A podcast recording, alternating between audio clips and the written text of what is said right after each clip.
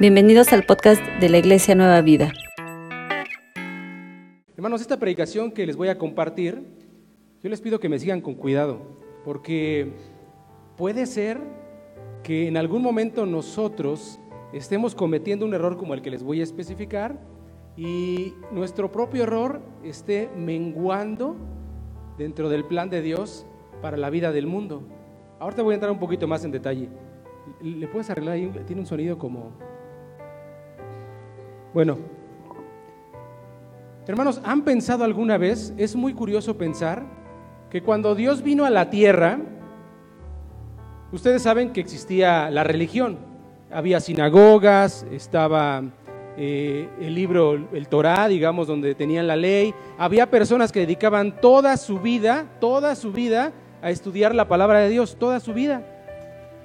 Es muy curioso pensar que cuando Jesús vino a la tierra, Dios hecho hombre vino a la tierra, no consideró a la religión como un lugar en el que debiéramos de estar.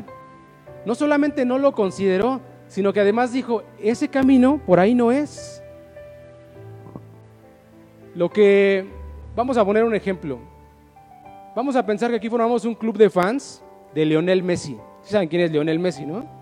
Vamos a pensar que formamos un club de fans de Lionel Messi porque acaba de ganar una copa muy importante, y de repente Leonel Messi escribe ahí en sus redes sociales, voy a ir a Jardines de Morelos, es más, voy a ir a islas, y visitar a todos los lugares, excepto el lugar donde está su club de fans. Más o menos es esto lo que trato de decirles.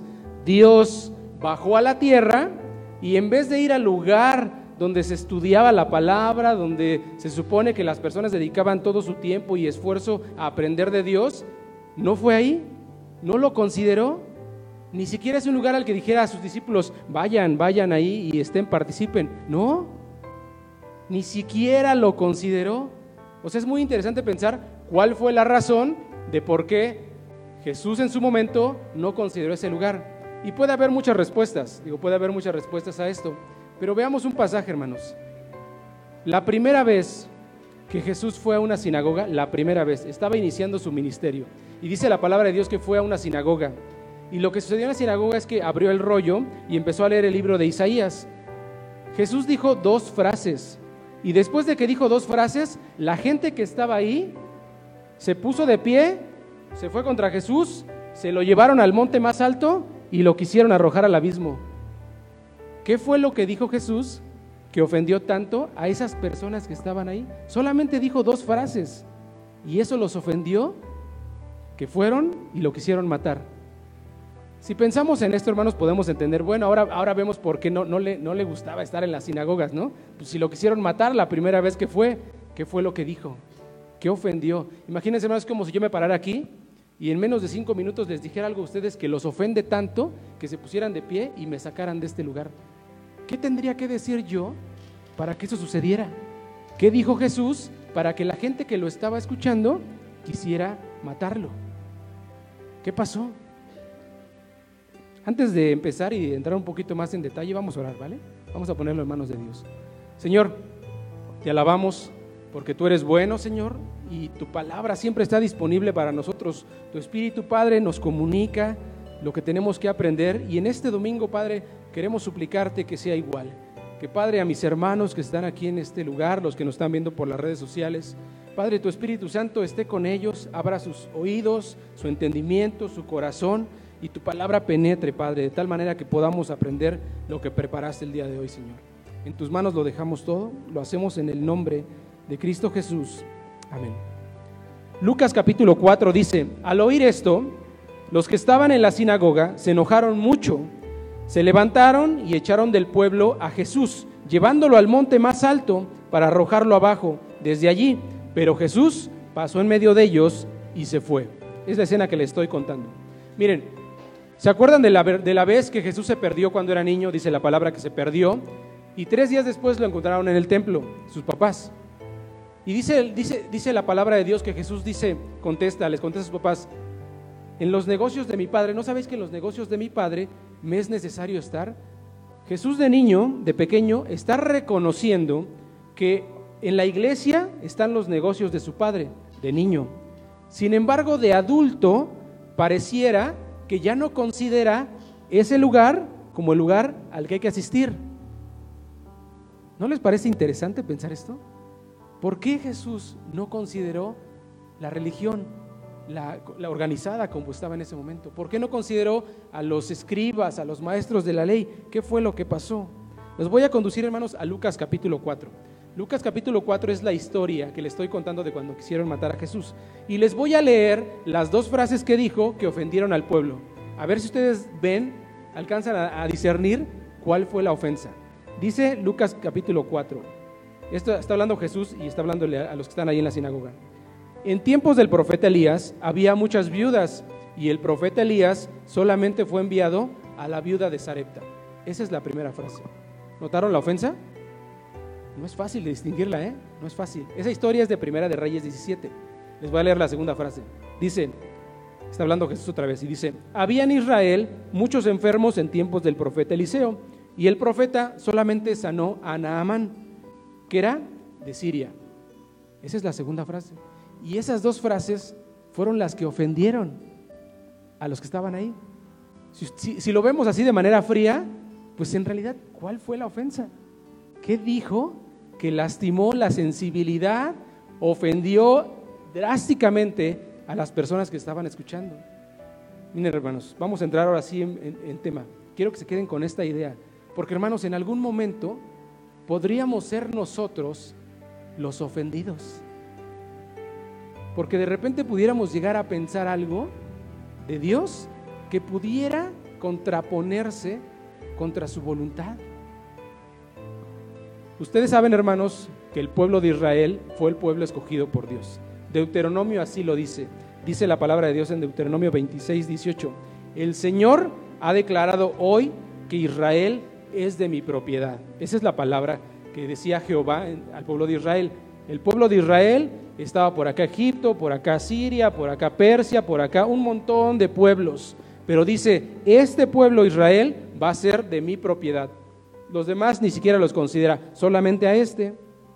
El pueblo de Israel, a partir de ahí que lo escoge, el pueblo de Israel empezó a pensar, síganme con cuidado hermanos, empezó a pensar que todas las bendiciones eran exclusivas para ellos. Ellos creían que si en algún momento Dios bendecía a alguien más que no fuera el pueblo de Israel, el pueblo de su propiedad, era una ofensa para ellos. Ellos creían que tenían una cierta superioridad moral, espiritual, religiosa, más que todos los demás. Ese era el problema. Lo que Jesús dice en la primera frase, en tiempos del profeta Elías había muchas viudas y el profeta Elías solamente fue a la viuda de Sarepta. ¿Qué está diciendo? Lo que está diciendo es que en Israel había un montón de viudas, pero Dios consideró a una viuda que ni siquiera era del pueblo de Israel, era una viuda de otro pueblo que se llamaba Sarepta. Esa fue la ofensa. Ahora sí, ahora sí, agarran el hilo.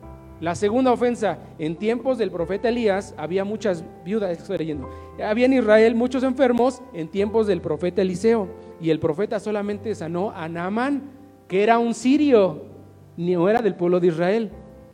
Eso fue lo que ofendió. El pueblo de Israel se creía tan exclusivo, tan especial, moralmente superior a los demás, que hacía creer que cualquier bendición que llegara a otra persona, no, eso sí no lo puedo tolerar.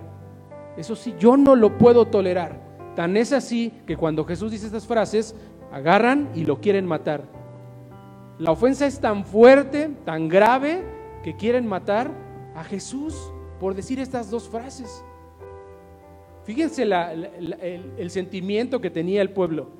Fíjense cómo se creía el pueblo de Israel. Ustedes saben muy bien que el pueblo de Israel tenía pleito, pleito fuerte contra los samaritanos. Si vemos la historia, hermanos, ¿quiénes eran los samaritanos? Los samaritanos eran una mezcla del pueblo de Israel con otras naciones. Y ellos decían, no, ellos no son, ellos no son parte del pueblo de Israel. Gracias a Dios que Dios no me hizo ni gentil, incluyendo a los samaritanos, ni mujer, ni perro. Gracias a Dios por eso. Ese era el sentimiento férreo que tenía el pueblo de Israel. Hermanos, traslademos eso a estos tiempos. Pudiéramos en algún momento nosotros llegar a pensar que somos moralmente superiores a los demás. Que porque Dios tuvo misericordia de nosotros, merecemos algo más y que si Dios bendice a otros, pues ¿por qué? Si yo soy el que vengo a la iglesia, yo soy el que diezmo, yo soy el que apoyo, yo soy el que toco la guitarra en la iglesia. ¿Qué pasó, Señor? Las bendiciones son para acá, no para allá. Claro, no lo decimos, ¿no? Nadie lo dice, nadie lo va a decir así. Pero miren, en nuestra mente, que de repente nos traiciona, podemos llegar a pensarlo. Y ese es el problema de la altivez del, de corazón. El Salmo 75, hermanos, que es el que me toca predicar, todo lo anterior fue la introducción. El Salmo 75, que es el que me toca hoy compartirles, tiene por título Dios es juez. Y cuando habla de que Dios es juez, lo que trata de decir el Salmo 75 es que Dios va a juzgar con justicia contra los presumidos y contra los altivos de corazón. Hermanos, si pensamos en los presumidos, en los altivos, en los orgullosos, ¿en quién pensamos? Altivos, presumidos, orgullosos, ¿en quién pensamos? Seguramente puedes pensar en los Whitezican. ¿Conocen a los Whitezican? ¿Sí han escuchado ese término? ¿No? Whitezican. Ahí, ahí búsquenlo en las redes, no, no voy a entrar en ese detalle. Este Whitezican.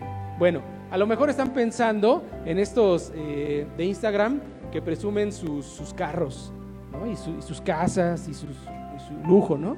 Hay gente en Instagram que a eso se dedica, hermanos, a, subir fotos de puro lujo. Es más, hay páginas que le llaman así, lujo tal, este, lujo vehículos, etcétera. Hay gente que se dedica a eso. Tal vez si pensamos, hermanos, en los presumidos, en los altivos, en los orgullosos, ¿estaremos pensando en ellos? Hay un grupo de TikTokers, eh, digamos gente que sube ahí videos en TikTok, donde se la pasan presumiendo su ropa. No, yo tengo ocho playeras Gucci, así dicen. Yo tengo los, los tenis más caros de Gucci, dice otro, ¿no? Por ejemplo. Y se la pasan presumiendo entre ellos, así como peleando, ¿no? Como a ver quién tiene más.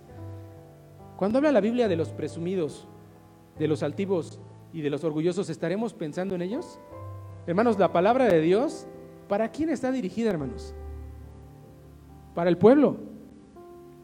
La palabra de Dios está dirigida para el pueblo, o sea, para nosotros. Hermanos, cuando está hablando de los altivos, de los presumidos, de los orgullosos, es un mensaje directo a nosotros diciéndonos, ten cuidado de no en algún momento llegar a ser tan presumido, tan altivo, tan orgulloso de creerte moralmente superior a los demás, porque eso puede hacer que vayas en contra del reino de Dios. Va para nosotros. El pueblo de Israel se consideraba moralmente superior a los demás por su buena conducta. Fíjense lo que es la, contraposición. Por su buena conducta se sentían superiores a los demás. Y hermanos, Jesús advierte un montón de eso. Jesús advierte muchísimo de eso. Es más, las parábolas van dirigidas a eso. Constantemente a sus discípulos les decía, tengan cuidado con esto. No vaya a ser que ustedes en algún momento les llegue a suceder. Y hermanos, esta palabra es para nosotros el día de hoy. No vaya a ser que en algún momento nosotros lleguemos a pensar que porque Dios tuvo misericordia de nosotros, porque nos amó, porque nos salvó, merecemos algo más que aquellos que no conocen a Dios. Que todas las bendiciones no deberían de ser para ellos, deberían de ser para nosotros. Que Dios nos guarde de llegar a pensar eso. Vamos a ver algunos ejemplos, hermanos. Dice la palabra de Dios que en algún momento Jesús va caminando con sus discípulos y de repente sus discípulos le dicen, ven a un hombre ciego y le preguntan, Jesús, ¿este hombre ciego por qué está así? ¿Fue por su pecado de él o fue porque el pecado de sus padres? Lo leemos así de primera, de primera línea y no agarramos bien el hilo, hermanos. Pero ¿qué están diciendo? Están diciendo, este pecador, este castigo que tiene, fue porque su pecado de él o porque sus papás pecaron. O sea, eso que se merece este pecador de ser ciego, ¿fue por él o fue por sus papás? Entendamos, hermanos, lo que está queriendo decir. ¿Qué dice Jesús? ¿Qué responde Jesús? No es ni por sus papás ni por él. No es por el pecado. Esto tiene un propósito y ese propósito se va a manifestar ahora porque Jesús va y lo sana. Es lo que sucede en ese momento. Hermanos, a veces pensamos que por seguir ciertas acciones, que porque a lo mejor nosotros tenemos esta, esta, esta, bendita capacidad, hermanos, de venir delante de Dios y pedir perdón y dejar nuestras cargas y nuestros pecados delante de Dios, merecemos algo más que aquellos que no lo hacen. Hermanos, ¿qué hacemos cuando vemos a alguien en algún lugar que está padeciendo de algún problema importante? No sé, vamos a pensar en una pareja que está teniendo problemas entre la pareja y la iglesia se entera.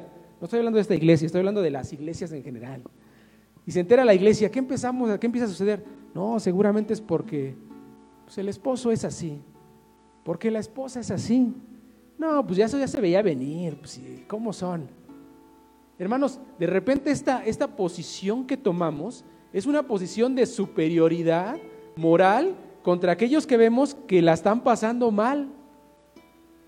Cosa que no deberíamos de hacer. Tengamos mucho cuidado, hermanos, de esto, de esto que les estoy diciendo. Tengamos mucho cuidado. ¿Por qué creen, hermanos, que la palabra de Dios constantemente está diciendo, veían a los fariseos, estaban los fariseos y estaba Jesús juntándose con las prostitutas, con los ladrones, ¿y qué decían los fariseos? ¿Por qué su maestro se junta con estos que son así? Estos ni, ni leen, ni leen, estos ni conocen. ¿Por qué Jesús se junta con ellos? Debería de juntarse con nosotros, que nosotros sí estudiamos, que nosotros sí cumplimos, entregamos el diezmo, el 10% de la menta, dice la palabra de Dios.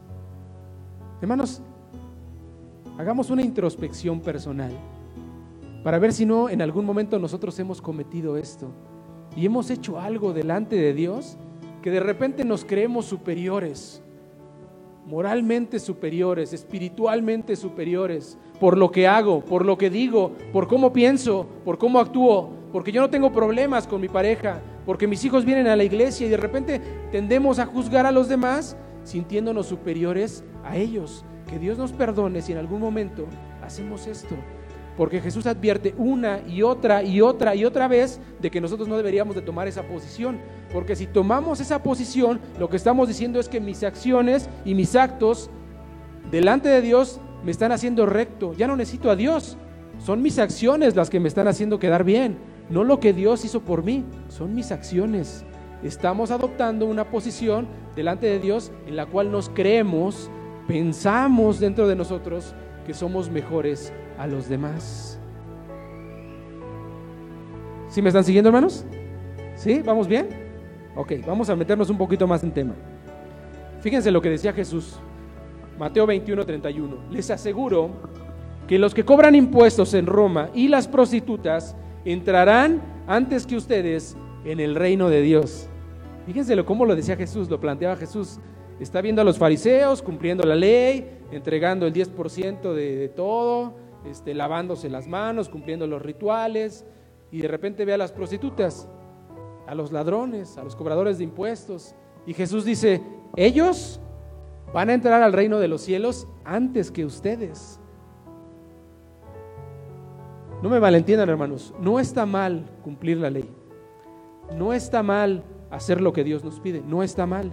Lo que sí está mal es que adoptemos la posición de superioridad por lo que estamos haciendo ante los demás, que por lo que hacemos delante de Dios, que porque leemos la palabra, que porque nosotros sí oramos, que porque nosotros sí traemos el diezmo, porque participamos, venimos a la iglesia, nos creemos superiores. Eso es lo que sí está mal. No está mal obedecer a Dios, no está mal cumplir su palabra, está mal sentirnos mejores que los demás por esto que hacemos. Eso es lo que sí está mal. Cuando la Biblia entonces habla de los altivos, de los orgullosos, de los presumidos. ¿De quién está hablando, hermanos? A ver, señálelo. Así sería, ¿eh? Sí, pues ¿a quién va a señalar? Dice un dicho que uno señala con un dedo y tres te señalan a ti. Así, así. Esto va para nosotros, hermanos.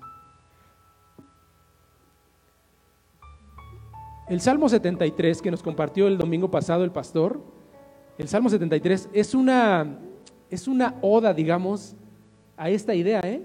Es, el sentimiento que escribe eh, el salmista diciendo, pongámonos en la posición, está el salmista escribiendo el Salmo 73 y de repente ve que hay gente que no teme a Dios, ¿eh? gente que hay en el mundo que tiene mucho dinero, tiene muchas riquezas, le va muy bien. Y el Salmo 73 es el sentimiento que tiene él al ver que los demás que no temen a Dios están siendo bendecidos. Y dice el Salmo 73 en sus primeros versículos, un poco más y yo hubiera caído, mis pies casi resbalan, porque tuve envidia de ver cómo prosperan los orgullosos y los malvados. Es esta posición que les digo en el que pensamos, Señor, pues si yo hago las cosas que tú me pides, ¿por qué bendices a ellos si ellos no lo merecerían? ¿Lo merecería yo que te obedezco? Un poco más y mis pies casi resbalan, porque tuve envidia de ver cómo Dios bendice y prospera a los orgullosos y a los malvados. Y el Salmo 73 es toda una oda a este sentimiento. Leanlo en su casa, hermanos, con calmita. Jesús llamaba a los fariseos de una manera muy fea a veces. Les llamaba generación de víboras. ¿Sí se acuerdan de cuando les dice así? Generación de víboras. Es un insulto fuerte, ¿no? Eh, les dice sepulcros blanqueados. O sea, por dentro están apestosos, hediondos, digamos, hay pura pudredumbre, pero por fuera se ven bonitos. O sea, Jesús era muy fuerte. ¿Cuál era el problema, hermanos, entonces con esto? Ya lo estamos entendiendo, ¿eh? Nos está cayendo el 20 ahí de, de, que en algún momento pudiéramos ser así nosotros. Fíjense lo que dice la palabra de Dios en Proverbios 6. Proverbios 6, 16 dice, hay seis cosas y hasta siete que el Señor aborrece. Mire, no es una cosa menor. La palabra de Dios dice que hay algunos aspectos del hombre que el Señor aborrece. Cuando hablamos de aborrecer, no estamos hablando de que me cae mal, no. No estamos hablando de que hay, hay este, me molesta.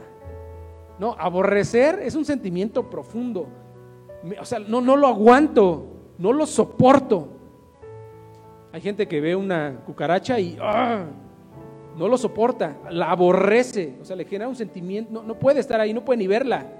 Hay gente que ve los gusanos y no, no, no los aguanta, no puede ni verlos, los aborrece, ese es el sentimiento, hermanos, aborrece. Dice la palabra de Dios, hay seis cosas y hasta siete que el Señor aborrece de la actitud del hombre. ¿Y saben cuál es la primera que dice de ellas? Los ojos altivos la primera cosa que el Señor no soporta, no tolera, no aguanta, le disgusta muchísimo, odia, no puede ni verla, son los ojos altivos. ¿Eso qué es? Esas personas que tratan de ver a los demás pues, por encimita. Esos son los ojos altivos. Estas personas que se sienten así. Y hermanos, ¿por qué estamos hablando de esto? Porque la palabra de Dios nos advierte una y otra y otra y otra vez, no vayas tú a caer en ello. Ten cuidado de los pasos que das. Ten cuidado de que tu propia justicia, lo que estás haciendo bien, te haga quedar mal delante de Dios. Fíjense la contraposición, ¿verdad? es muy interesante esta contraposición. El Salmo 57 habla de esto, hermanos. De aquel eh, juicio que hace Dios, un juicio justo contra los altivos y orgullosos. Cae lugar, hermanos.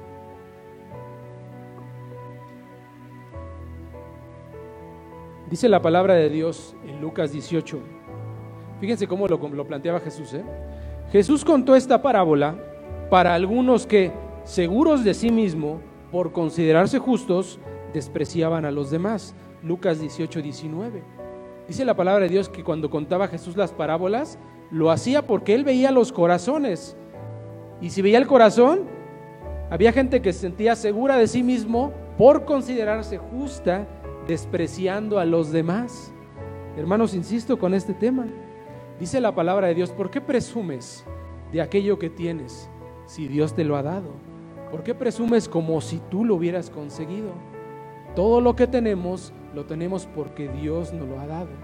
Y si Dios te lo dio, ¿por qué presumes como si tú lo hubieras conseguido?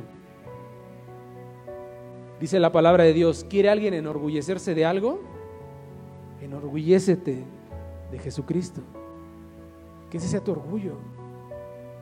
No lo que tú eres, no lo que tú haces, no lo que tú piensas, no tus acciones. Enorgullécete de Jesucristo. Así lo plantea el Señor. ¿Han escuchado la parábola del hijo pródigo? Seguramente sí. Conocen la historia. La historia es muy conocida porque siempre la contamos. Está el padre, está el hijo menor y está el hijo mayor. Casi siempre contamos la historia del hijo menor, pero ¿sabían que hay un hijo mayor? Que casi no lo pelamos porque no contamos la historia de él. Contamos la historia del hijo menor. Para los que no sepan, hermanos, está un padre y de repente uno de sus hijos, el hijo menor, se acerca y le dice, padre, dame la parte de la herencia que me toca. Y el padre, pues en una acción pues poco común, accede y se la da. Porque no debería de dársela, por ley no debería dársela, pero bueno, se la da. Y entonces él va y la malgasta, dice la palabra de Dios, la malgasta. De repente ya no tiene nada de dinero y tiene que trabajar. Y trabaja cuidando puercos, dice. Y tiene tanta hambre que ve la comida de los puercos y se le antoja dice, ching, tengo un montón de hambre. En la casa de mi padre, se acuerda él, en la casa de mi padre hay un montón de comida, hay un montón de obreros. ¿Por qué tengo que estar yo aquí pasando hambre? Y dice la palabra de Dios que él dice, voy a ir con mi padre y le voy a decir, Padre, pecado contra el cielo y contra ti, no soy digno de ser llamado tu hijo. Y yo creo que se la aprendió porque es lo mismo que le dice cuando llega con el padre. Yo creo que iba en el camino pensando, he pecado contra el cielo y contra ti, ¿qué le voy a decir a mi papá? He pecado contra el cielo y contra ti, y va. Y llega con su papá y le dice, papá, he pecado contra... Y antes de que él termine la oración, dice la palabra de Dios que el padre lo toma, le habla a sus siervos, cámbienlo, bañenlo, pónganle un anillo, maten el vencedor más gordo porque mi hijo estaba muerto y ha regresado. Excelente. Misericordia de Dios. Pero hay un hermano mayor atrás, del cual casi nunca hablamos. Dice la palabra de Dios que el hijo mayor representa a aquellos que no se apartan del Padre. Representa a aquellos que están con el Padre sirviéndolo. Y es más, el hijo en algún momento dice, Padre, yo te he servido tantas veces y no me has dado ni un becerro para disfrutar con mis amigos. ¿Por qué a este ingrato si se lo das? El hijo mayor representa esto que estamos platicando, hermanos. Las personas que por su propia justicia llegan a pensar que son merecedoras o que debieran de ser consideradas delante del Padre y no aquellos que se fueron y malgastaron y pecaron e hicieron, sino yo que siempre he estado con el Padre. Dice la palabra de Dios que el papá, cuando está allá en la fiesta, el hijo sale de la fiesta enojado, con una cara así, haciendo caras. Hoy en día alguien se sale de una fiesta que hagamos, hermanos, y ahí lo dejamos, no, ni lo pelamos. Ah, pues que se salga, está enojado, ah, pues, ¿a mí qué? Pero antes no. En tiempos, hermanos, de, donde escribe la palabra de Dios, cuando alguien se salía, eran muy dramáticos. Cuando alguien se salía, se quedaba afuera, ponía mala cara. Que vean que estoy enojado. Así era el pueblo de Israel. Acuérdense ustedes, hermanos, que cuando el pueblo de Israel alguien estaba ofendido, ¿qué era lo que hacían? Agarraban un puño de tierra y se lo echaban en la cabeza. Que todos vean que estoy, me siento mal. Así eran pues el pueblo de Israel, es parte de la cultura. Y lo que hacía el hijo, lo que dice la palabra es que hace el hijo es, me salgo, me pongo en la puerta, hago caras y que vean que estoy enojado. Una ofensa para el padre.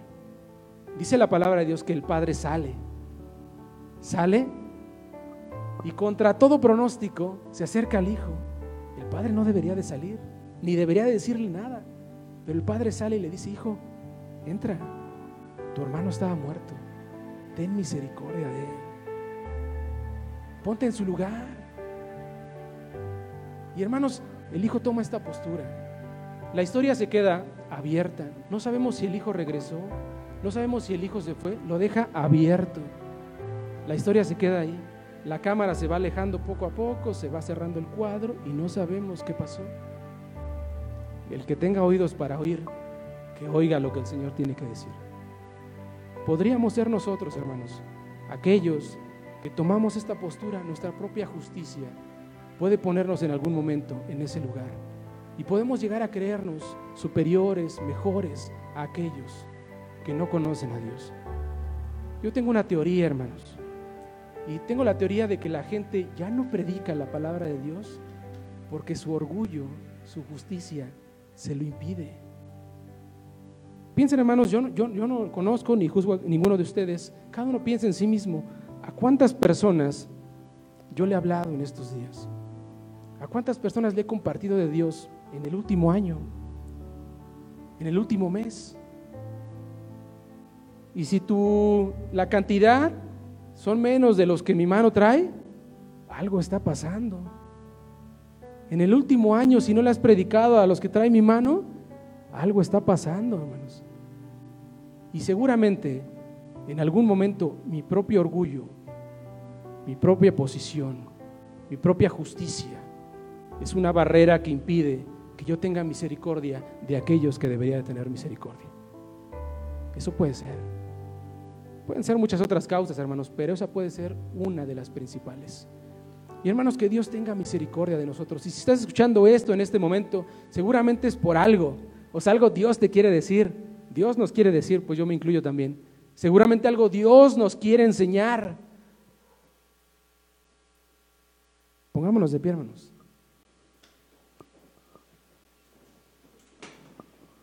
Vamos a hacer dos cosas, hermanos. Yo te invitaría a que hagas estas cosas si las quieres hacer. Y la primera de ellas es, pídele perdón a Dios. Si en algún momento, seguramente en algún momento hemos tomado esta posición, pidámosle perdón. Y que el Espíritu Santo nos haga ver cuando estamos así, cuando estamos tomando esa posición. Que el Espíritu Santo nos haga notar, nos dé una cachetada, nos dé una sacudida cuando estamos tomando esa posición. Y ya cuando el Señor nos perdone, que podamos venir delante de Él y hacer lo que Él nos pide. Tener misericordia de los hermanos menores que no la están pasando bien. Padre, muchas gracias, Padre, porque tu palabra nos, nos confronta, Señor, nos, nos golpea, nos cae como un balde de agua fría.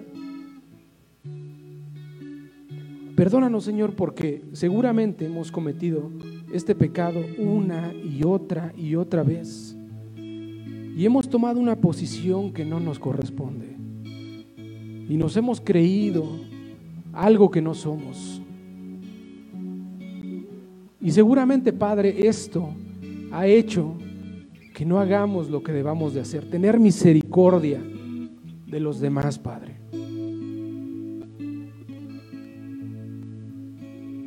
Yo te ruego, Padre, en el nombre de Jesucristo, que este puñado de hijos tuyos, Señor, que estamos aquí, este puñado de hijos tuyos que te ven por las redes, Señor, y que van a ver este mensaje. Señor, si en algún momento nos sentimos superiores, nos sentimos mejor que alguien, nos sentimos, Padre, especiales, diferentes, Señor, y eso impide, Padre, que tu justicia se lleve a cabo de la manera correcta. Padre, que tú nos quites. Que no seamos anatema, que no seamos maldición, que no ofendamos tu palabra con nuestras acciones, Señor. Yo te pido en el nombre de Jesucristo que tú nos perdones de este pecado que hemos cometido, Padre. Permítenos acercarnos a ti. Permítenos, Padre, con el sentimiento justo, con la posición justa, Padre, en la que tú nos has colocado, poder compartirles a los demás tu palabra. Yo te pido por la vida de mis hermanos, por la vida de tu pueblo y de tus hijos, Señor. Gracias por esta palabra. Gracias porque nos enseñas, nos confrontas. Gracias, Padre, porque tu palabra es como una espada que penetra delante de nosotros y nos enseña. Que esta batalla, Padre, la libremos bien. En tu nombre, Padre, en el nombre de Jesucristo. Amén. Tomen su lugar, hermanos.